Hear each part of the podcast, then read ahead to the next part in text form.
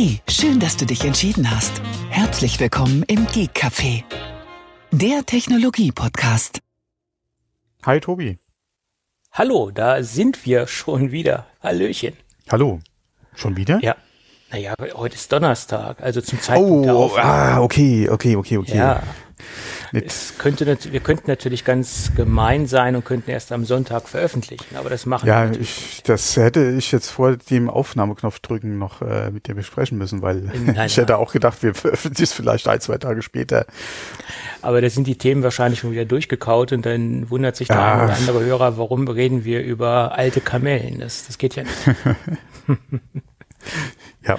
Nee, äh, genau, wir sind heute ein bisschen früher dran, äh, beziehungsweise fast wie der alte Rhythmus oder in der Woche Rhythmus, weil ich am Wochenende nämlich nicht kann. Heute war auch so ein kleines Fragezeichen, weil ich hatte ja meinen zweiten Impftermin heute, aber toi toi toi, ja, dreimal auf Holz, also dreimal auf den Kopf klopfen. äh, bis jetzt äh, sehr gut, ja. Ist jetzt Okay. schon wieder anderthalb Stunden her. Dann hoffen wir mal, dass es Toi, toi, so toi. bleibt. Genau. Gut. Aber bevor wir in die heutige Sendung einsteigen, lass uns unseren heutig- heutigen Kooperationspartner ankündigen. Und das ist ein neuer Freund unseres kleinen Freunde-Radios. Das ist nämlich die Firma Cyberpower und dazu mehr im Laufe der heutigen Sendung. Tja. Gut. Es gibt ein paar Neuigkeiten zum iMac 24 Zoll. Hast du das mitbekommen? Apple hatte so ein paar Daten rausgehauen, was den Stromverbrauch äh, angeht. Ähm, ja, der ist in zwei, in einer Sache ganz äh, erstaunlich, in der anderen Sache etwas äh, verwunderlich. Der Stromverbrauch im Ruhebetrieb ist 43 Watt und das Vorgängermodell, also der 21,5 Zoll Intel-basierende iMac, der hatte 47 Watt. Also da sind die Unterschiede nicht so riesig. Äh, wundert mich ein wenig, dass die da nicht so äh, signifikant sind. Aber im Maximalbetrieb verbraucht das Ding nur 80 Watt und der alte iMac äh, hatte dort 166 Watt verbraucht. Also da macht es sich schon äh, bemerkbar, dass da ein Silicon äh, Chip drin sitzt oder ein ARM Chip drin sitzt. Ja, Ja, äh, vor allem da sieht man mal, was machbar ist und wo auch garantiert der Trend hingeht. Ja, ähm, ich habe heute auch gerade wieder einen Bericht gelesen, dass äh, Analysten davon ausgehen, dass nächstes Jahr Intel äh, also die Zahlen äh, weiter zurückgehen, unter anderem, weil halt Apple mittlerweile auf eigene Chips äh, umstellt, die Produktpalette. Ähm, und äh, ich denke mal, der ARM-Trend ist einfach einer, den kann man wahrscheinlich nicht mehr ausbremsen. Der wird nach und nach, das wird zwar noch Jahre dauern, ähm, bis der dann wirklich äh, komplett überall äh, wahrscheinlich dann Fuß fassen kann, beziehungsweise für jede Anwendung auch entsprechend geeignet ist. Aber das ist äh, alleine von den Werten her, ja, ist das ein Trend, der, den kann man wahrscheinlich nicht mehr aufhalten. davon ist auszugehen. Ja. Ja, interessante Werte und das, Mhm. das macht es natürlich auch so interessant. Und gerade jetzt, äh, wenn sich, wie du eben schon sagtest, dieser Armtrend sich noch mehr im Serverbereich äh, Ja, da manifestiert, auch, ja, genau. da ist natürlich eine wa- wahnsinnige, wahnsinnige Energieersparnis äh, äh, noch mehr interessant äh, als im Privatbereich. Da Ja, noch wobei man wesentlich- nicht schätzen, auch im Privatbereich, das summiert sich natürlich. Ähm, da muss man halt, wie gesagt, mal abwarten, inwieweit halt dann wirklich im Konsumerbereich sich das oder die ARM-Architektur dann einfach durchsetzt und ob dann auch wirklich alle ARM-Prozessoren entsprechend stromsparend äh, aufgestellt sind, wobei da wahrscheinlich im Bereich der Optimierung auch noch ein bisschen was geht. Ähm, da hatte ja, das hole ich jetzt einfach mal vor, ich hatte das ein bisschen später noch drin, aber TSMC hatte jetzt auch angekündigt für 2002, also für Ende 2022 ähm, eine 3-Nanometer-Produktion einzuführen, was ja auch nochmal Leistung und Stromverbrauch äh, entsprechend Einfluss drauf hat, beziehungsweise dass Leistung nach oben ein bisschen Stromverbrauch nach unten drückt. Ähm, von daher ähm, ja, sieht man da auch wieder, äh, wie TSMC da äh, Gas gibt, weil drei, ich habe vor der Aufnahme hatten wir das kurz schon angesprochen, wo ich gesagt habe, demnächst, ja, warten wir noch fünf Jahre, ja, und dann produzieren sie Chips aus Luft.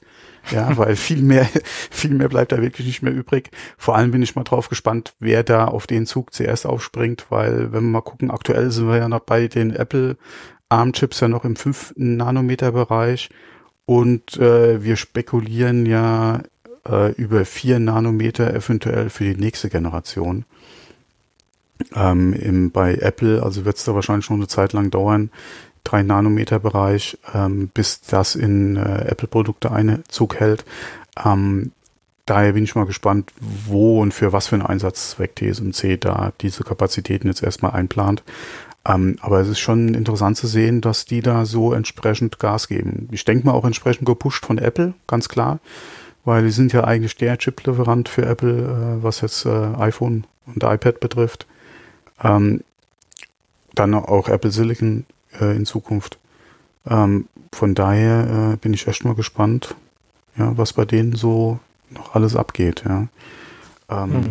Eine andere News auch, was ich gel gelesen habe, TSMC äh, wird äh, für die kommende iPhone 13 Produktion ähm, große Teile der Kapazitäten äh, an Apple äh, oder stellt Apple große Kapazitäten ihrer Produktionsstraßen äh, bereit. Ähm, ich bin mal gespannt, welche äh, andere Firmen darunter dann leiden werden. Ja, das ist auch eine schöne Überleitung im Endeffekt zum nächsten Thema, weil da habe ich nämlich auch was mitgebracht. Ähm, da gibt es von Foxconn eine neue Meldung. Zumindest meldet das die ähm, chinesische Zeitung South äh, China Morning Post. Die meldet nämlich, dass die Firma Foxconn ein neues Headhunting-Programm aufgelegt hat ähm, zum Anwerben neuer Mitarbeiter, weil sie haben wohl im Moment massive Probleme, neue Mitarbeiter zu gewinnen oder ihre äh, Produktion äh, so ähm, zu gestalten, dass genügend Mitarbeiter an den Produktionsstandorten sind. Ähm, das könnte auch ähm, auf die kommende iPhone-Generation Auswirkungen haben, wenn sie es nicht schaffen, genügend äh, Mitarbeiter zu rekrutieren. Und sie haben im Moment eine einmalige Prämie ausgesetzt oder ausgelobt äh, von 8000 Yen. Das sind äh, ca. 1200 Euro. Die gibt es dann einmal on top auf das normale ähm, Monatsgehalt, äh, um jetzt, wie gesagt, mehr Mitarbeiter äh, an die Standorte zu bekommen, weil einige Mitarbeiter, ähm, ja, die sind abgewandert bezüglich der Corona-Situation, die ähm, letztes Jahr mehr massiv war. Das Ganze hat sich natürlich wieder etwas verbessert. Ähm, aber einige sind halt auch gar nicht wieder zurückgekommen und sie möchten halt die Mitarbeiter wieder zurückholen durch diese Prämie oder sogar neue Mitarbeiter in die Produktionsstandorte holen. Hm. Ja. Interessant. Ja. Ja, weil es werden für die gesamte Produktion, so stand es in dem Artikel, 250.000 äh, Mitarbeiter benötigt. Das ja, ist nicht wenig. Das ist, das ist wirklich nicht wenig, ja. Das ist eine Menge. Mhm. Da, da sieht man mal, wie extrem groß diese äh, Fabrika Fabrikationsstandorte sind. Ich meine, da geht's ja, das sind ja mega Standorte, die da äh, entstanden sind und das sind ja mega Komplexe, die da entstanden mhm. sind. Das kann man sich so äh, äh, in europäischen Verhältnissen gar nicht, gar nicht vorstellen. Das ist ja Wahnsinn. Naja, vor allem wie viel Manpower da halt auch noch benötigt wird, ja. Ja, das ist nicht komplett maschinell. Das mhm. ist, äh, da, da ist noch viel Manpower vonnöten. Das ist wohl wahr. Ja, interessantes Thema und ich hoffe mal, dass sie das in den Griff bekommen, weil ja, hm, iPhone-Verzögerung. Hm, mal schauen, ob das dieses Jahr flüssig läuft oder nicht. Oder vielleicht werden auch wieder die Pro-Modelle etwas später kommen und sie stückeln das. Wäre natürlich auch eine, eine gangbare äh, Art, das etwas aufzusplitten, dass man halt die Veröffentlichungstermine oder die Liefertermine etwas auseinanderzieht. Das wäre natürlich auch eine, eine Idee. Ne? Mhm, ja, muss man sowieso mal abwarten. Nachdem ja äh, auch die, die MacBooks ja auf sich warten lassen. Gute ja, Frage, inwieweit das äh, mit, mit dem iPhone dann passieren wird. Ähm, hatten wir in der Vergangenheit ja auch schon, ja, dass eventuell ein Max oder so mal ein bisschen auf sich warten lässt. Mhm muss man einfach jetzt mal äh, auf sich zukommen lassen. Ähm, aber ich denke mal, große Verzögerungen können sie sich beim iPhone einfach nicht leisten. Ja, und ich denke auch dieses, dieses Headhunting-Programm, das wird auch so ein bisschen von Apple forciert oder besser gesagt, das ist der Druck, der, der von Apple halt ausgeübt wird. Das überträgt sich dann natürlich auch äh, auf Foxconn und Foxconn versucht natürlich dadurch äh, oder äh, auf diese, diese Art und auf diese Art und Weise äh, mehr Mitarbeiter äh, an den Start zu kriegen. Hm. Das äh, da wird Apple schon genügend äh, die Daumenschrauben ansetzen. Da gehe ich mal von aus. Äh, ja. Ja. Und das sind keine Daumenschrauben aus Wattebäuschen. so, noch ein kleinen Servicehinweis äh, zum Thema Apple Care Plus. Die kürzen nämlich die Preise oder reduzieren die Preise. Das kommt ja bei Care Plus nicht so oft vor. Äh, zwar, und zwar für zwei verschiedene Rechnersysteme. Ja, Rechnersystem ist gut. Äh, für das MacBook Air M1 und für das MacBook Pro M1. Und da gibt's eine doch erhebliche Preisreduzierung. Liegt nämlich bei 289 Euro derzeit. Also äh, das ist schon der gesenkte Preis. Hat vorher 300 Euro gekostet. Das war das für das MacBook Pro. Und für das MacBook Air M1 liegen wir derzeit bei 200 Euro und vorher waren es 250 Euro. Äh, kleiner Tipp für alle diejenigen, die in den Zeitraum der Reduzierung abgeschlossen haben oder, oder kurz davor, die sollten sich einmal bitte an den Apple Service wenden und äh, in 99 Prozent aller Fälle bekommt man die, die Differenz erstattet. Da ist Apple relativ kulant. Deswegen so, wollte ich das jetzt mal als Servicehinweis deklarieren. Ja. Ja, wunderbar. Apple ist sich ja wohl äh, sehr selbstsicher, dass die Geräte äh, weniger kaputt gehen. Könnte man auch aus der Preissenkung heraus entnehmen. Mm, einmal das, ja. Äh, mittlerweile sind die Geräte auch ein bisschen auf dem Markt. Äh, haben sie vielleicht ein bisschen was äh, an Erfahrungswerten zusammenholen äh, können. Oder aber, ja, äh, ein bisschen Kosten optimieren können im Hintergrund, ja möglich. Und möglich. natürlich auch das Feedback, ja, weil wenn du mal guckst, äh, 300 Euro ist natürlich schon ein Happen, wobei da die Ersparnis jetzt nicht so groß ist, aber 50 Euro für das MacBook Air, da kann man schon was mit anfangen, ja. Ja, auf jeden Fall. Gut, dann gibt's noch einen kleinen Service-Hinweis, was, was mir jetzt zwar bewusst ist, aber was vielen anderen äh, Anwendern wahrscheinlich nicht bewusst ist. Sollte man das iCloud-Backup länger als 180 Tage lang nicht anrühren oder kein Backup generieren, wird es automatisch gelöscht und das äh, kommt ohne Vorwarnung. Also da gibt jetzt äh, es keine Push-Notification nach dem Motto, wir löschen jetzt dein Backup, sondern das passiert ganz einfach automatisch im Hintergrund. Ähm, Habe ich nämlich einen netten Artikel gelesen, da gab es irgendeinen einen äh, amerikanischen Nutzer, der hatte ein iPad-Backup und hatte jetzt sein iPad irgendwie verkauft und hat sein Backup aber äh, dort liegen lassen und er war sich sicher, naja, wenn er sich dann irgendwann wieder ein neues Gerät kauft, dann kann er ja sein Backup wieder einspielen. Das hat er dann auch getan, aber das war halt, äh, der Zeitraum war halt länger als 180 Tage. Er wollte sein Backup wieder einspielen Pustekuchen ging nicht, weil kein Backup mehr da war. Also Backups müssen schon regelmäßig gefahren werden, damit Apple die Backups auch äh, auf den Servern lässt und nicht löscht. Oder wenn man halt vorhat, so lange kein Backup anfertigen zu wollen oder halt auch kein Gerät hat, äh, dass man halt dementsprechend backuppen kann, dann sollte man das Ganze ähm, daheim lokal machen und nicht in der Cloud. Ja. Ich denke, es ist auch ein sehr exotischer Anwendungsfall, dass jemand seinen Backup da einfach so lange liegen lässt. Ich meine, das ist jetzt ja auch ein mehr oder weniger hat er es ja als Archiv missbraucht und nicht als ständiges Backup. Also das ist so ein bisschen zwiespältig, zwie, naja, zwiespältige Geschichte sozusagen. Ne? Das ist ein halbes Jahr. Also das kann ich mir gerade beim iPad kann ich mir das vor, schon vorstellen, dass das eventuell mal vorkommen kann. Ähm, ein iPhone äh, mein Gott, äh, wenn das kaputt ist, wird es eigentlich relativ zügig höchstwahrscheinlich ersetzt oder man greift zum, äh, zum Android vielleicht, dann kannst du mit deinem iCloud-Backup auch nichts anfangen. Ähm, aber beim iPad, wenn das wirklich kaputt gehen sollte, ich kann das aus finanziellen Gründen vielleicht aktuell nicht ersetzen.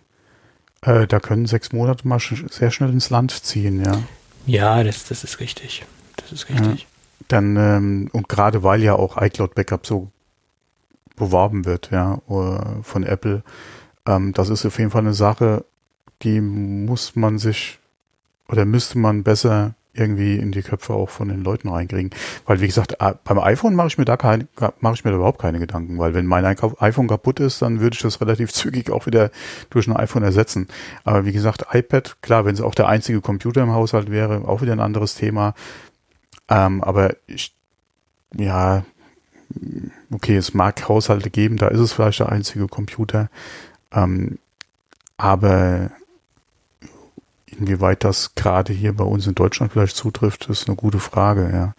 Ähm, aber da, wie gesagt, das ist ein, ich denke mal, nicht in vielen Köpfen drin, ja, dass das so gehandhabt wird von Apple. Ja, naja, das Einfachste wäre halt, wenn Apple die, äh, ein paar mehr Infos rausgeben würde oder irgendwie eine Push-Nachricht rausgeben genau. würde. Pass mal mhm. auf, dein Backup ist jetzt so und so viele Tage alt.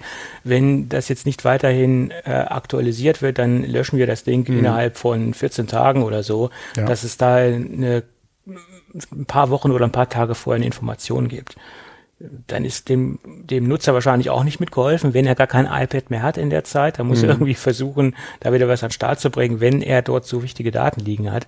Äh, also irgendwie eine Information wäre schon ganz sinnvoll, denke ich, für den, ja. für den Kunden. Ich meine, Apple schickt ja wegen sonstigen Kram Push-Ups nach dem Motto, neue Staffel das, deswegen ist draußen, neue Staffel für der Sendung ist draußen, dann können sie auch mal eine wichtige Push-Nachricht schicken. Ja. Mhm da sind sie ja auch nicht äh, scheu, dir irgendwelche Infos zu schicken. Gut, gut. So. Dann geht's noch um das große Thema Elektroschrottgenerierung. Hast du das mitbekommen? Äh, nee, nee, was? Äh, Amazon hat Ach so, ja, okay, äh, das Thema, ja, ja, ja, ja, okay, das Thema, äh, ja. Mhm. Das, ich meine, das ist ja jetzt nichts Neues, was wir da lesen und was wir da sehen, aber es ist in einer doch großen, ja, ich will nicht sagen, es wird in einer, einer, in einer derartigen es ist sehr erschreckend, was wir da sehen, sagen wir es mal so. Es gibt nämlich in einen schönen Bericht von dem Sender ITV oder ja, von dem Sender ITV und die Sendung nennt sich ITV News.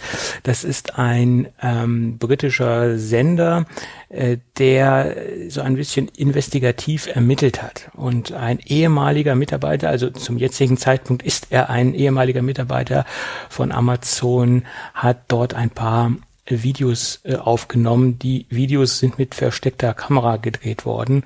Und da ist sehr eindrücklich dokumentiert worden, in welchem Umfang dort Ware vernichtet wird. Das heißt, äh, Ware, die in erster Linie veraltet ist oder Ware, die wieder zurückgekommen ist. Äh, das Erschreckende dabei ist, dass auch die Ware, die zurückgekommen ist, ähm, äh, besser gesagt, äh, nicht, nicht nur die Ware, die zurückgekommen ist, sondern auch original verpackte neue Ware einfach vernichtet worden ist. Äh, und das sind jetzt nicht nur so ein paar tausend Stück, sondern es sind ähm, 130.000 Produkte und davon sind etwa 50 Prozent original verpackt. Also äh, nagelneue Ware, die dort einfach vernichtet worden ist. Äh, das sind zum größten Teil Produkte, die sich nicht verkauft haben, die in einem gewissen Zeitraum nicht verkauft worden sind, in Anführungsstrichen Ladenhüter, äh, und die einfach im Lager den Platz weggenommen haben äh, für aktuelle Produkte, die halt schneller sich drehen und schneller verkauft werden, weil Standflächen kosten letztendlich Geld äh, und deswegen wurden die halt freigeräumt und das ist ein Prozess, der jetzt ja nicht nur einmalig passiert, sondern das sind Zahlen, die dort wöchentlich äh, oder Produkte, die durch wöchentlich äh, vernichtet werden. Also das ist jetzt keine einmalige Zahl, sondern in dem speziellen Lager, in der, der, was sich in Schottland befindet, ähm, werden wöchentlich 130.000 Produkte vernichtet. Und das sind, wie gesagt, nicht nur Produktrückläufer, äh, sondern auch äh, nagelneue Ware.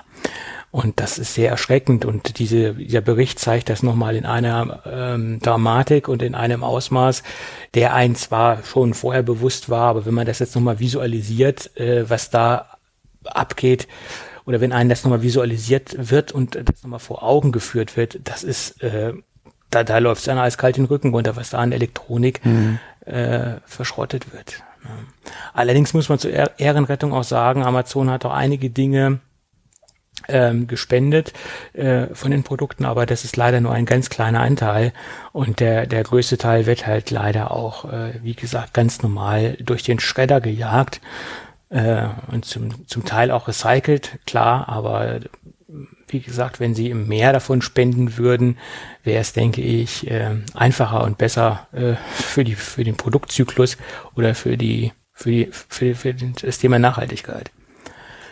Ja, aber es ist ja nicht nur Amazon, es machen auch viele andere Hersteller, die einfach ihre Produkte äh, vernichten, wenn sie nicht verkauft werden. Also ganz großes Beispiel ist ja nach wie vor auch die Kleidungsindustrie, die einfach Produkte äh, zerschreddert, nagelneue Produkte zerschreddert, wenn sich einfach Kollektionen nicht mehr verkaufen. Das Thema hatten wir ja auch schon, diese Wegwerfmode, diese Fast Fashion Mode und ähm, das ist halt im, im, im Elektrobereich auch leider der Fall. Tja, ganz, ganz schlimm. Ja. Ja, so ist das da hatte ich mir kurzzeitig den Gedanken gefasst, ähm, kein bei Amazon nicht mehr einzukaufen, aber es ist, hat sich dann mhm, mhm, leider wieder zerschlagen, der Gedanke. Es ist, äh, man kommt fast nicht drum rum. Mhm, das ist leider so. Ja, es, äh, Amazon macht es halt, was, was das Einkaufen und äh, nach Hause liefern betrifft, halt sehr einfach, ja. Amazon liefert zuverlässig im, im, im 99 Prozent der Fälle äh, und vor allen Dingen die der, der Kunde steht halt, äh, was, was den Service angeht, was die Rückabwicklung angeht, das Zurückschicken angeht, steht halt da im Vordergrund. Und das, das funktioniert halt sehr, sehr gut und sehr vorbildlich. Und da mag es sehr, sehr viele andere Händler geben, die das ähnlich handhaben, aber ähm, das, der Kundensupport oder den Kunden zufriedenzustellen, der ist nach meiner Meinung bei Amazon im, im Vordergrund. Und das mag natürlich auch an einigen Stellen äh, diesen Elektroschrott generieren, wenn, wenn, wenn es sofort und ohne weiteres immer wieder zurückgenommen wird. Aber das ist halt das, was die, die Leute wollen. Bestellen, gucken, wenn es nicht, wenn es nicht gefällt, sofort wieder zurückschicken und äh, ohne Probleme sein Geld zurückzubekommen. Und äh, das macht Amazon sehr, sehr gut oder sehr, sehr schlecht, wie man es bewerten mag. ja. Naja. Gut, gut. Dann haben wir das, dann haben wir das. Ja, die Themenlage ist ein bisschen dünn. Wir Zwei am Kinn. Ja, wir haben ja, wir haben ja Sonntag erst aufgenommen, ja.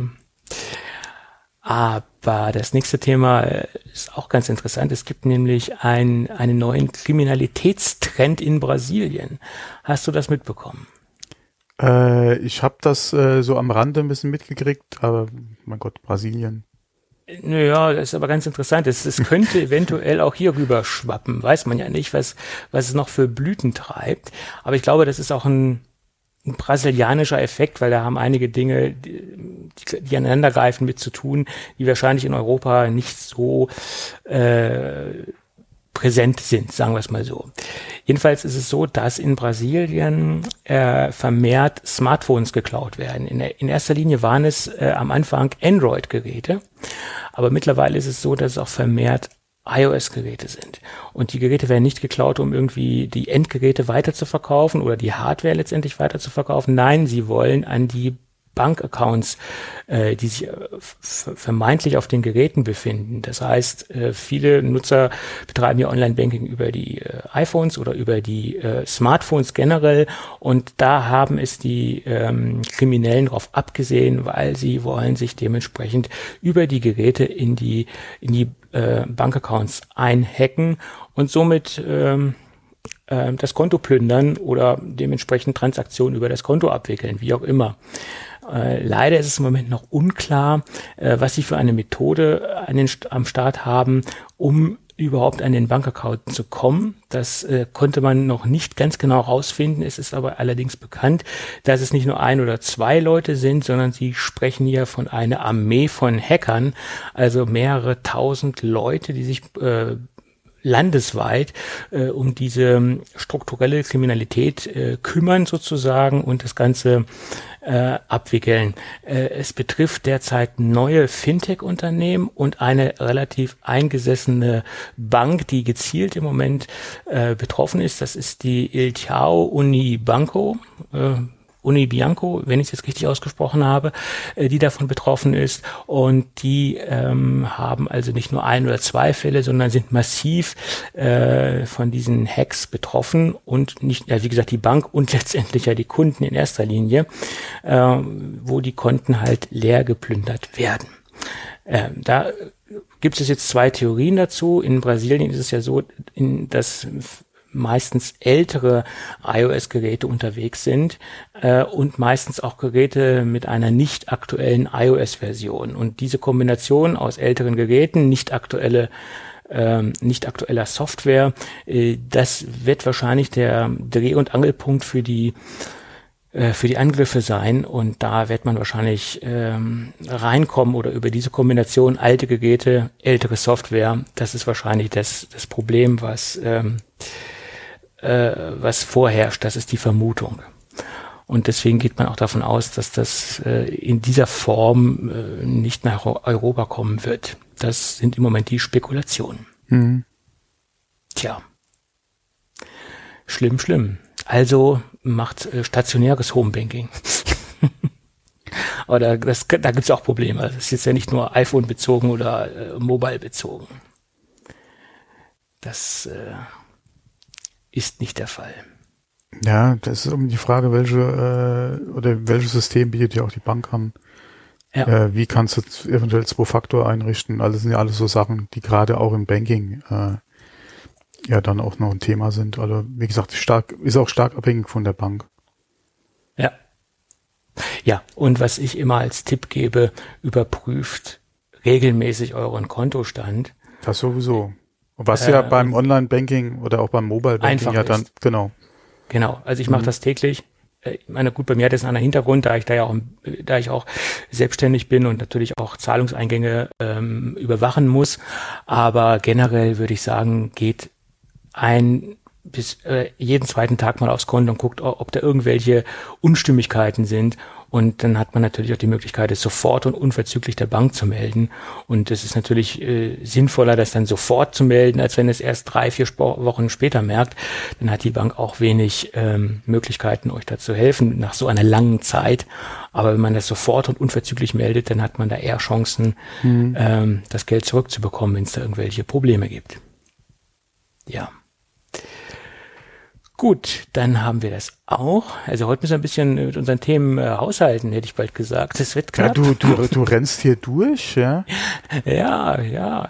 Wo soll ich denn noch hinrennen? Ja, keine Ahnung. Gut. Ähm, ja, wir haben in, der, in den letzten paar Folgen auch über Stromausfälle gesprochen. Und da ja, gab es, soll vorkommen, ja im, im Landkreis Rosenheim, was sich ja in Bayern befindet. Da fallen mir immer die Rosenheim-Cops ein. Mir fällt immer Out of Rosenheim mit Marianne ähm, Oh, das auch. Ja, ja, genau. Sägebrecht ein. Mhm. Filmtipp, um den gucken, Klassiker, sehr guter Film. Also ich finde, es ist ein sehr guter Film. Das nur zum Thema äh, ältere Filme und Kultfilme. Ja, und im Landkreis Rosenheim gab es einen längeren Stromausfall. Äh, das, das wurde so unterteilt in verschiedene Gebiete. Es gab einen Kreis, der hatte in Anführungsstrichen nur 90 Minuten Stromausfall. Es gab aber auch einen größeren Bereich, der hatte vier bis fünf Stunden Stromausfall. Also das ist schon eine lange Zeit.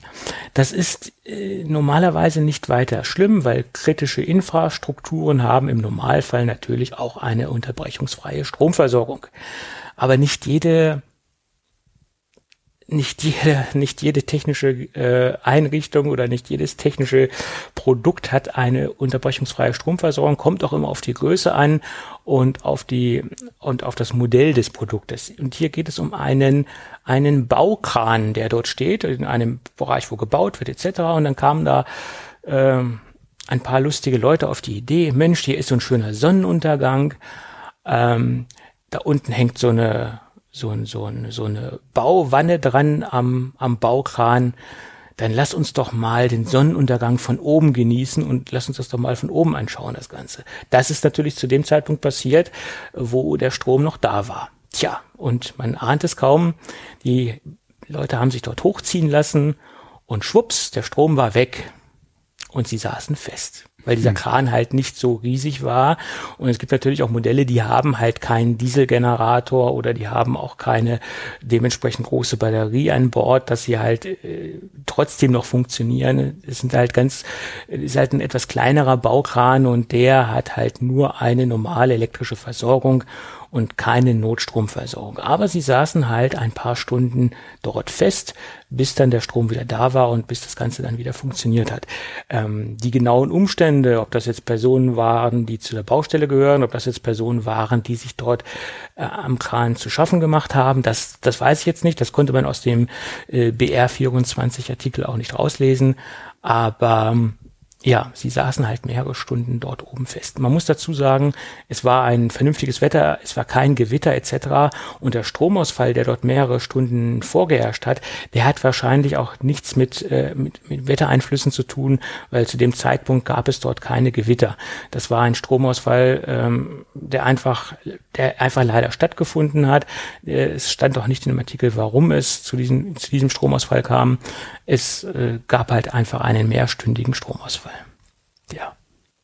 Aber da, so da, kriegt man, gehen, ja. da kriegt man schon Panik, wenn man da so mehrere Stunden fest sitzt und man weiß nicht, wie lange das Ganze dauert. Ne? Ja, vor allem mit einem dafür auch vorgesehenen äh, äh, Objekt, ja. Ja, ich meine, es ist was anderes, wenn ich, wenn ich weiß, ich kann jederzeit wieder runter, aber wenn ich dann weiß, oder wenn ich dann nicht weiß, ja, oder, wie lange oder das Ganze bist, dauert. Ja, aber das, wenn es im, im Riesenrad passiert, ja, dann, dann ist es ja auch noch halbwegs äh, okay, weil du sitzt ja auch äh, irgendwie sicher in dem Ding drin, aber in einem Kran, ja, wo du dich da unten in, nee, das ist ja, man sieht auch ein, interessantes Bild. Das war so eine Bauwanne. Also die haben da von einer Bauwanne geschrieben. Mhm. Ich vermute mal, das ist um auf der Baustelle vielleicht Beton oder mhm.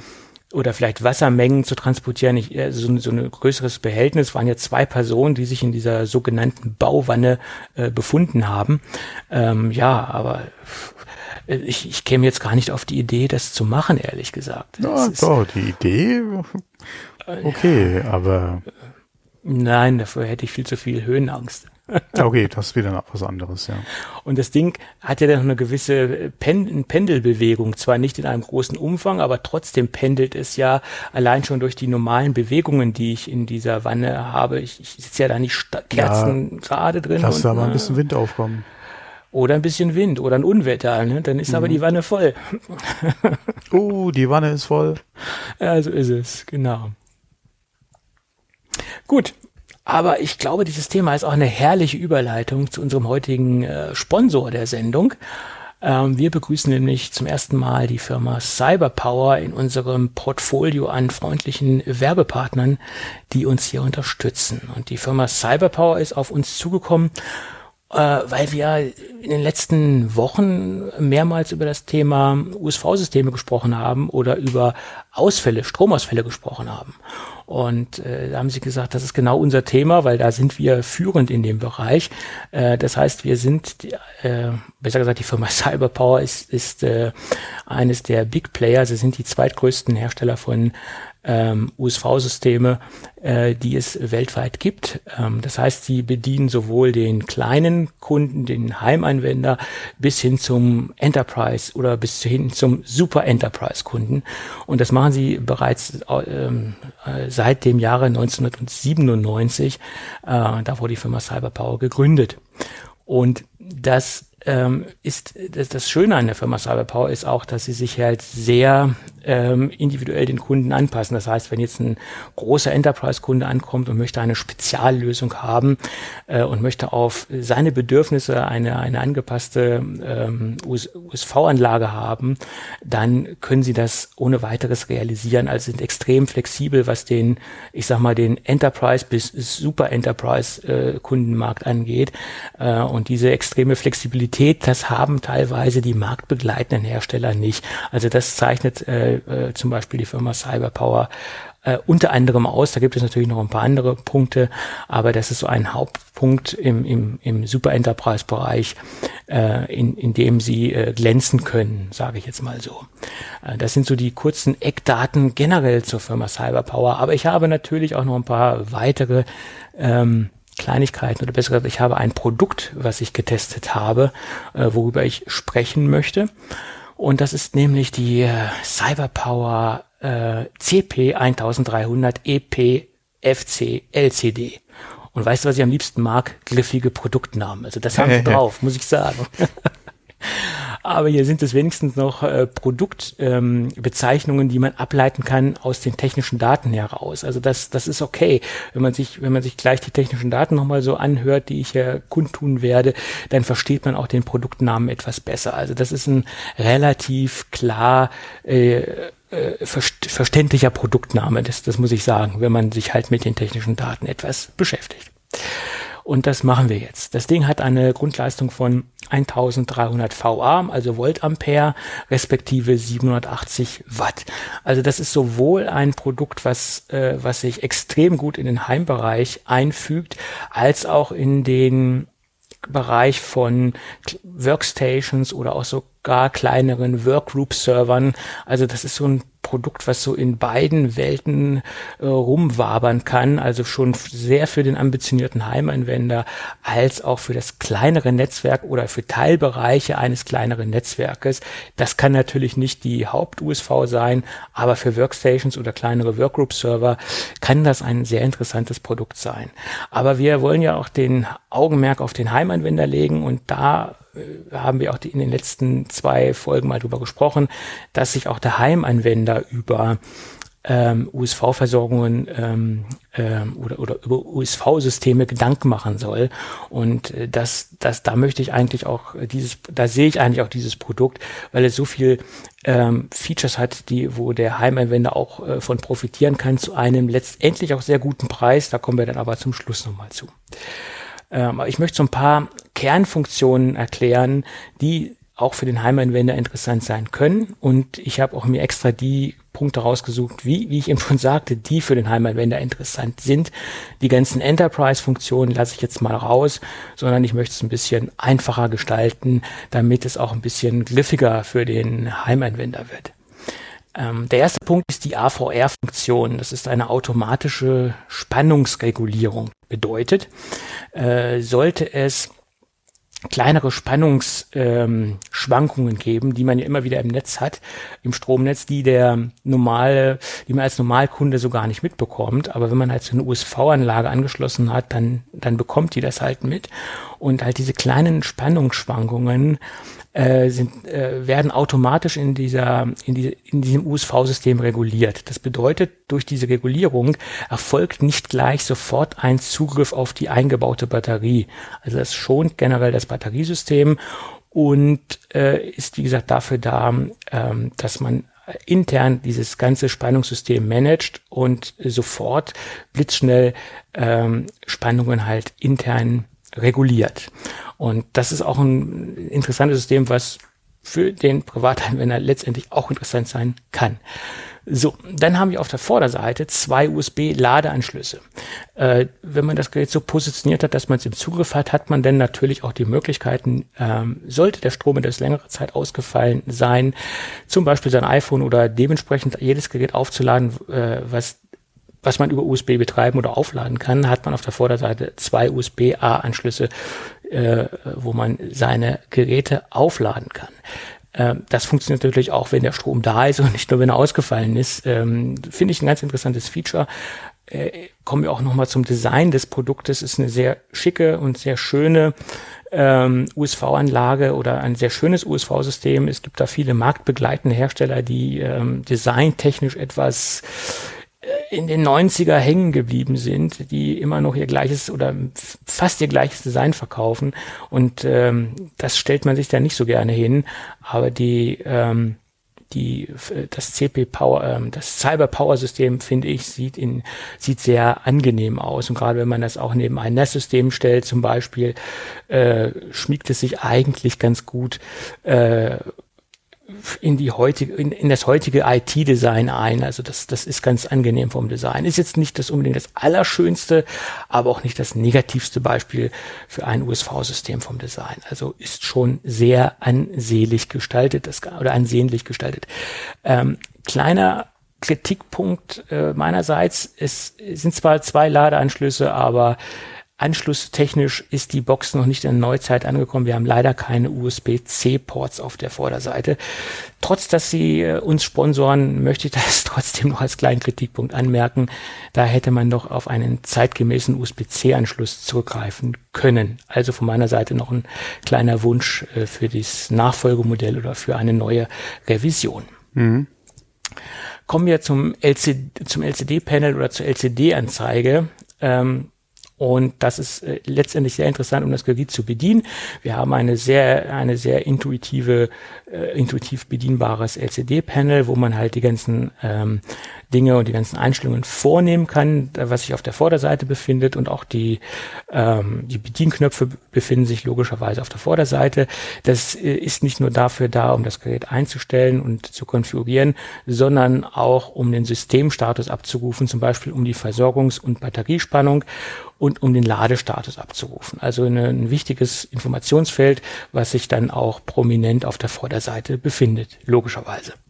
So, wir haben sechs Ausgänge auf der Rückseite, sechsmal Schuko-Steckdosen oder Schuko, ja, sind Steckdosen letztendlich und die verfügen über einen Überspannungsschutz, der absorbiert Überspannungen und Überspannungsspitzen. Also wir haben nicht nur eine, eine plumpe USV-Anlage, sondern auch eine oder ein USV-System, sondern auch ein USV-System mit Überspannungsschutz. Und äh, gleichzeitig hat man auch die, hat man auch die Möglichkeit, sein äh, einen, Datenverkehr darüber zu schleusen. Das heißt, sie haben auch einen Ein- und Ausgang für Gigabit Ethernet und auch der äh, oder auch die Datenleitung verfügt dann dementsprechend über einen Überspannungsschutz. So, und der zweite Punkt, oder nicht der zweite, einer der, einer der weiteren Punkte ist, man hat die Möglichkeiten, falls die Batterien nach einiger Zeit äh, nicht mehr die Performance haben, die sie haben sollten. Und die Batterien sind letztendlich ja auch ein, äh, ein, ein, eine Komponente, äh, die mit der Zeit immer schlechter oder die, eine Komponente, die nach einer gewissen Zeit immer schlechter wird und auch äh, Performance äh, oder wo auch die Performance nachlässt hat man die Möglichkeit, die Batterien als Endkunde selbst auszutauschen. Das ist auch nicht bei allen marktbegleitenden Herstellern der Fall. Und hier ist es halt der Fall, dass man auch äh, selbst dort Hand anlegen kann und auf einfache Art und Weise die Batterien tauschen kann. Und das ist ein Thema, der auch äh, nachhaltigkeitstechnisch sehr interessant ist. Bei vielen anderen Anbietern muss man das Gerät halt einschicken etc. oder die Geräte sind so verkapselt. Also da gibt es auch äh, verschiedenste, verschiedenste äh, Aus, ähm, äh, Ausprägungen am Markt und äh, jeder handhabt das ein bisschen anders. Aber hier kann es halt der Nutzer selbst machen. So, und dann kommen wir zum Thema Power, äh, Power Panel Cloud Control. Das ist äh, mehr oder weniger ein, ein, ein, ein, eine, ein Feature, was auch mehr oder weniger in den Enterprise oder in den KMU-Bereich reingeht, äh, was vielleicht für den Privatkunden nicht in erster Linie interessant ist, aber ich möchte es ja trotzdem anmerken. Wir haben nämlich die Möglichkeit, das Ganze zentralisiert über ein Webportal zu steuern und zu managen. Bedeutet, wenn wir mehrere solcher USV-Systeme im Einsatz haben, können wir die zentral konfigurieren und die, ähm, den Status der ganzen USV-Systeme zentral über ein Webportal äh, einsehen. Ähm, das ist, wie gesagt, für den Endkunden weniger interessant, aber ja, äh, für, den, für das Unternehmen, was mehrere solche Systeme im Einsatz hat und die managen muss, ist es eine sehr feine Geschichte, weil man halt zentralisiert auf einem Webportal alle äh, Cyberpower USV-Systeme im Überblick hat. Ja. Dann äh, haben wir, denke ich, die wichtigsten Punkte abgearbeitet dieser, dieser kleinen ähm, USV-Anlage. Das Ding ist recht kompakt, mehr oder weniger äh, höher als breit und ist halt in schwarz und äh, sieht halt ähm, sehr, ja, sehr schick würde ich jetzt nicht sagen, aber sehr angenehm aus, sagen wir es mal so. Und wer sich jetzt fragt, ähm, wie lange hält denn das Ding, wenn jetzt bei mir der Strom ausfällt? Das ist abhängig davon, wie viel Geräte ich dran habe und wie viel Geräte äh, oder wie viel Strom die Geräte äh, ziehen. Und da verweise ich dann mal auf die Cyberpower-Seite, weil da gibt es nämlich eine Laufzeittabelle und da kann man ganz genau rauslesen, äh, wie lange das Ding dann meine Geräte am Laufen hält. Ja, weil da möchte ich jetzt nicht noch äh, detaillierter ähm, äh, drüber sprechen, weil das kann man auf dieser wunderschönen grafisch aufbereiteten Tabelle äh, sehr gut herauslesen. Tja, Hast du noch Fragen zu dem System? Äh, ich müsste es mal ausprobieren. Dann hätte ich vielleicht die eine oder andere Frage noch dazu. Du, ja. du bekommst auch noch ein äh, Produkt. Äh, bis Moment gibt es äh, in einigen Produktkategorien so ein klitzekleine, klitzekleine Lieferprobleme. gut. Wir werden wahrscheinlich in den Lauf, in den nächsten Sendungen immer mal wieder über Cyberpower sprechen. Ähm, Sie werden noch ein wenig äh, unsere Wege begleiten oder unseren Weg begleiten, sagen wir es mal so. Gut, aber für heute soll es das mal gewesen sein. Ähm, zum Preis möchte ich noch kurz was erwähnen. Das Ding war nämlich kurzzeitig bei, da muss ich gucken, ob das immer noch der Fall ist, bei Amazon im Angebot. Das ist nämlich immer noch, naja, die Redu Preisreduzierung ist nicht mehr so hoch. Äh, preislich gesehen liegt das Ding derzeit bei 249 Euro. Wir haben gerade eine Reduzierung von 4% bei Amazon immerhin. Ähm, und der Preis ist, denke ich, extrem interessant, weil wir haben natürlich nicht nur die USV-Anlage oder das USV-System, sondern wir haben natürlich auch einen Überspannungsschutz. Und wenn man sich eine hochwertige Überspannungssteckdose kauft mit äh, sechs ähm, Ausgängen oder mit sechs Schuko-Steckdosen etc. pp., dann muss man auch schon, denke ich, für, für was Gutes, Vernünftiges so zwischen 80, 90 Euro auf den Tisch legen. Ich rede jetzt hier von von hochwertiger Qualität, ähm, nicht von Kaufhausware etc. pp. Also von daher kann man sich das so ein bisschen schön rechnen, dass man jetzt ja auch gleichzeitig ein, ein Überspannungsschutz oder ein Überspannungssystem hat, Überspannungsschutzsystem mit einer ordentlichen, äh, mit einem ordentlichen USV-System. Das muss man ja immer noch bedenken, dass man hier sozusagen eine 2 in 1 Lösung hat. Yep. Ja. Gut, das soll es aber auch gewesen sein. Wir haben schon wieder länger drüber gesprochen als nötig. Äh, dennoch sage ich recht herzlichen Dank für die freundliche Unterstützung äh, der heutigen Sendung. Tja, gut, dann weiter im Text, falls wir noch ein paar Themen haben. So viel habe ich jetzt nicht mehr äh, vorbereitet. nee, äh, Ja, auch noch eine kleine Servicemeldung. Und zwar ähm, hatten wir in der Vergangenheit ja auch schon mal äh, über Affinity Photo, ja, äh, Publisher, Designer etc. Äh, gesprochen. Ist aktuell gerade wieder im Angebot. Ja, Preisreduktion, ich glaube 50 Prozent sind es unterm Strich. Äh, wer da Interesse dran hätte, äh, oder gehabt hat in der Vergangenheit und vom Preis immer ein bisschen abgeschreckt war, könnte vielleicht jetzt noch mal gucken, ähm, ob es, äh, wie gesagt, jetzt vielleicht für ihn in Frage kommt mit dem Rabatt.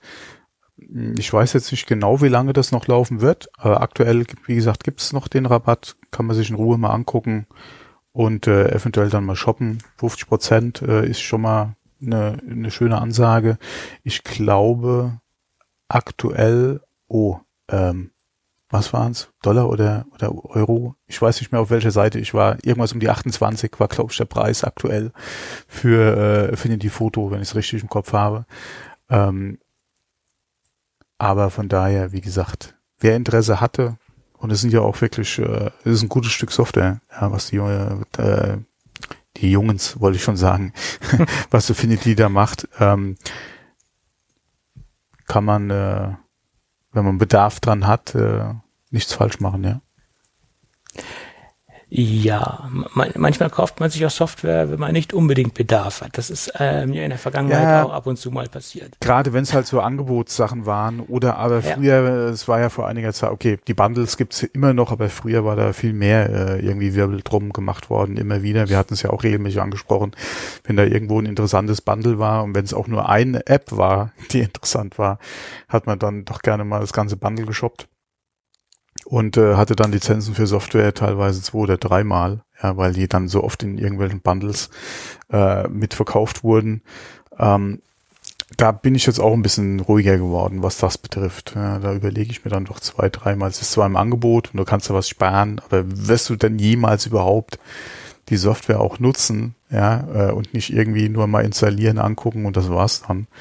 Und selbst wenn du dann irgendwie 50% gespart hast, hast du ja trotzdem 50% ausgegeben, die du vielleicht so nicht nutzen wirst, ja. Von daher bin ich da auch etwas ruhiger geworden, ja. Ja, am meisten sparst du, wenn, wenn du gar nichts ausgibst. Das ist natürlich klar. Ne? Nee, nee, sparen kannst du ja im Prinzip nur dann, wenn du ja auch was kaufst. Naja, das, Gerade das im Angebot, ja, weil dann hast du ja kann man- gespart. da musst du viel kaufen. Ja, das, das kann man diskutieren. Wenn- Am meisten du- sparst du, wenn du das Geld, was du hast, behältst. Ja, aber jetzt stell dir mal vor, äh, da ist es gerade Rindenmulch im Angebot und du kaufst eine ganze LKW-Ladung, was du da gespart hast. ja, oder Radiergummis. Ja, zum Beispiel. Kondome. Ich denke gerade an Papa and the Porters. Ja, Ja, genau. Radiergummis, ja. Löschpapier. Ja, aber, aber Radiergummis werden ja irgendwann auch mal unbrauchbar. Die werden spröde hart und äh, du kannst sie halt nicht mehr gebrauchen nach, einer gewissen Zeit, zum Beispiel. Das Ja. bezieht sich nicht nur auf Radiergummis, sondern auch auf alle anderen Arten von äh, Gummi, wo ja. du gerade bei.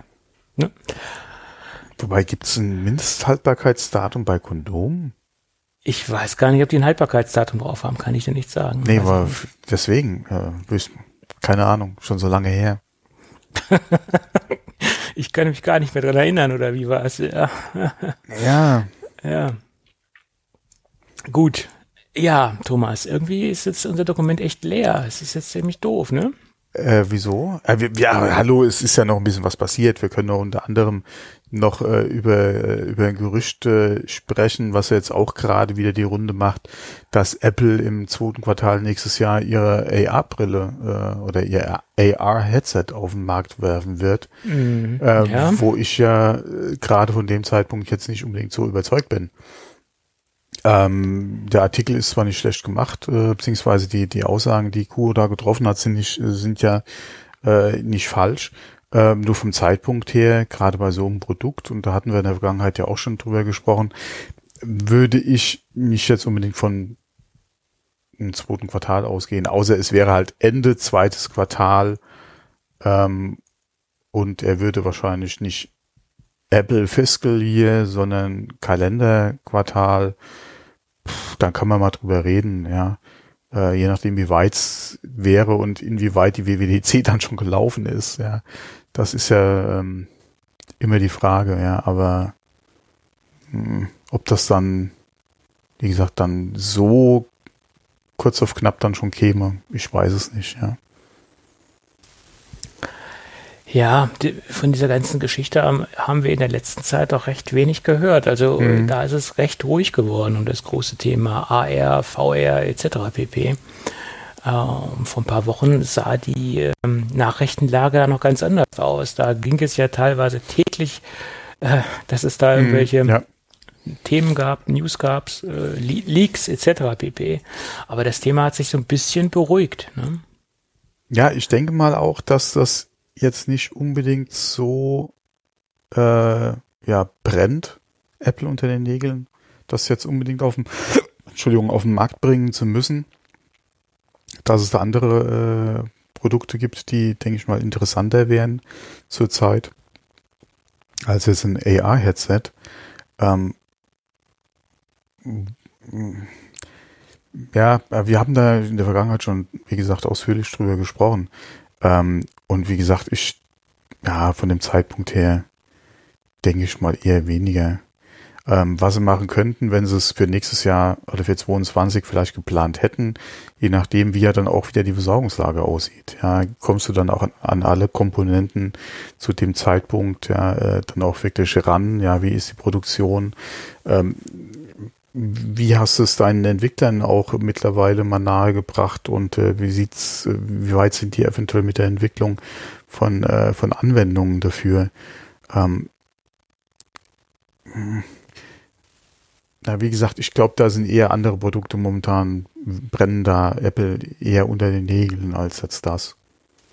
Ja, und man weiß natürlich auch nicht, wie es äh, mit der aktuellen Chipsituation wirklich aussieht und wie weit Ja. das natürlich auch in den, in den Brillenbereich äh, reingeht und reinfasst. Und ich gehe davon aus, dass das natürlich dann auch davon betroffen sein wird. Das zieht sich ja jetzt nicht nur in den Bereich der Smartphones und der Macs etc. Das geht ja durch die komplette Ja, äh, Industrie, wo Chips drinne sitzen. Also das ist ja, ja, auch ganz klar. Display. Gerade auch beim Displays, AR, ja. dann Ja. die, äh, wie sieht's da aus mit der mit der Displaytechnik? Ja, Beziehungsweise klar. für was haben sie sich entschieden, was soll's werden? Und äh, sind die dann auch in den Stückzahlen äh, zu dem Zeitpunkt lieferbar, wie es Apple dann auch gerne hätte? Das sind halt alles so, da kommt halt eins zum anderen und das ist momentan, denke ich, auch für Apple schwierig äh, zu beurteilen, ob das dann alles wirklich so nahtlos zusammenkommen kann, äh, wie man das dann ja gerne hätte, ja oder geplant hat. Ähm, wir hatten, wir hören jetzt so viel an, an äh, Versorgungsproblemen, was jetzt Komponenten betrifft, die letzten Monate. Also nicht nur bei Apple, also bei, bei vielen anderen Firmen ja auch. Äh, nach wie vor haben wir ja auch gerade in der Automobilindustrie Probleme, was Zulieferer betrifft, äh, da entsprechend teilweise äh, Komponenten einfach äh, zu bringen. Das äh, ist nach wie vor noch Kurzarbeit oder wieder geplant. Ähm, da stehen äh, ganze Bänder teilweise oder werden nur in, in äh, ja, spärlichen Schichten gefahren, weil einfach die Versorgungslage so schlecht aussieht. Äh, und das betrifft andere Branchen ja auch. Ja, ähm, von daher ist das, denke ich mal, momentan ein bisschen auch für Apple schwierig zu planen. Ja, klar, weil vieles ähm, ändert sich relativ dynamisch. Mhm. Vieles ist vorhersehbar äh, aufgrund der Prozesse, die einfach äh, im Moment am Laufen sind oder dementsprechend nicht am Laufen sind. Ähm, das ist das, das große Problem. Und, und man hat ja auch darüber spekuliert, dass das MacBook Pro, wo mhm, er drauf warten, ja. halt auch Mini-LED technisch betroffen ist, dass es da halt Lieferprobleme gibt und ähm, dass das äh, auch auf die aktuelle Chip-Krise zurückzuführen ist, das Ganze. Ja. Es ist nicht einfach. Ja. Heute habe ich mit jemandem telefoniert, der der sich mit E-Bikes beschäftigt, Reparatur etc. pp. Und die haben mir auch gesagt, dass im Moment Ersatzteile extrem lange Lieferzeiten haben. Also alles, was so in den elektronischen Bereich reingeht ähm, und, und in den Akkubereich reingeht, extrem lange Lieferzeiten. Wahnsinn. und auch selbst die normalen Komponenten. Ich, ja, ich wollte es gerade noch sagen. Ja. Hm. Jetzt eine Fahrradkette oder eine, eine Bremsanlage etc. Selbst die haben Probleme. Ähm, also das, das splittet sich alles so ein bisschen ja. auf. Schaltsysteme, Bremssysteme, komplett ja. alles, äh, egal von ja. welchen Komponenten oder von welchem Hersteller jetzt, sei es Shimano äh, oder, oder andere, ähm, da sind momentan teilweise Lieferzeiten gerade für, für kleinere ja, Läden äh, teilweise vom, vom Großhandel Lieferzeiten angesagt. Das ist äh, unglaublich, ja. ja. Ja. ja. Die Nachfrage ist einfach zu gut. Auch gerade durch den E-Bike-Trend. Ja, die Nachfrage ist ja. einfach wirklich gut. Ja, ähm, man sieht es ja selbst, wie, äh, wie hoch oder wie, wie äh, Hersteller die Zahlen nach oben versuchen zu drücken oder zu pushen äh, und wie viel gefühlt äh, oder wie, wie es, es ist einfach zu wenig für die für den für den Markt. Ja. Äh, wenn du mal guckst, dass äh, teilweise aktuelle Modelle äh, in den gängigen Größen sehr schnell dann auch schon wieder verkauft sind, äh, wie Lieferzeiten nach wie vor da sind, ja, wie, wie Vorjahresmodelle gehandelt werden, äh, das ist schon, ähm, ja. Ja, klar. Das hat ähm, das ist auf einer, auf der einen Seite sehr schön, dass die Nachfrage riesig ist, aber wenn es die Lieferanten nicht befriedigen können, also die Nachfrage nicht. Also ist ja keiner zufrieden, ja. Ja, ich Wie meine, gesagt, die Hersteller könnten mehr verkaufen und können es einfach ja. nicht, weil sie nicht die Mengen in den Markt gebracht kriegen, ja, wie die Nachfrage da ist. Die Kunden sind sauer, weil sie nicht unbedingt das kriegen, was sie haben wollen. Ähm, oder nicht zu dem Zeitpunkt, wo sie es haben wollen, ja. Ähm, die Händler sind gearscht, ja, äh, weil sie den Druck haben von den von dem, äh, Kunden, Kunden, und ja, äh, das Problem haben mit den Lieferanten, ja, mit den Herstellern. Ja. Also das ist momentan keine schöne Lage für für jeden, ja, weil ich, du, du willst ja verkaufen. Als Hersteller willst du ja Logisch. verkaufen. Das Logisch. ist ja das, du willst ja verkaufen. Ähm, dumm gelaufen, ja. Mhm. Äh, ich, ich habe einen Kunden, der ist Dachdecker und also ich bin bei ihm Kunde, er ist bei mir Kunde. Also wir haben eine, eine ganz entspannte Geschäftsbeziehung. Und er hat, ich habe immer noch ein Projekt, was nicht abgeschlossen ist. Das zieht sich jetzt seit Monaten. Und ich habe gefragt, ja, wie schaut's denn aus? Sagte, ja, es ist immer noch nichts äh, in, in Sicht. Äh, das Material ist immer noch nicht da. Und das ist absolutes Standardmaterial. Das ist nichts Exotisches.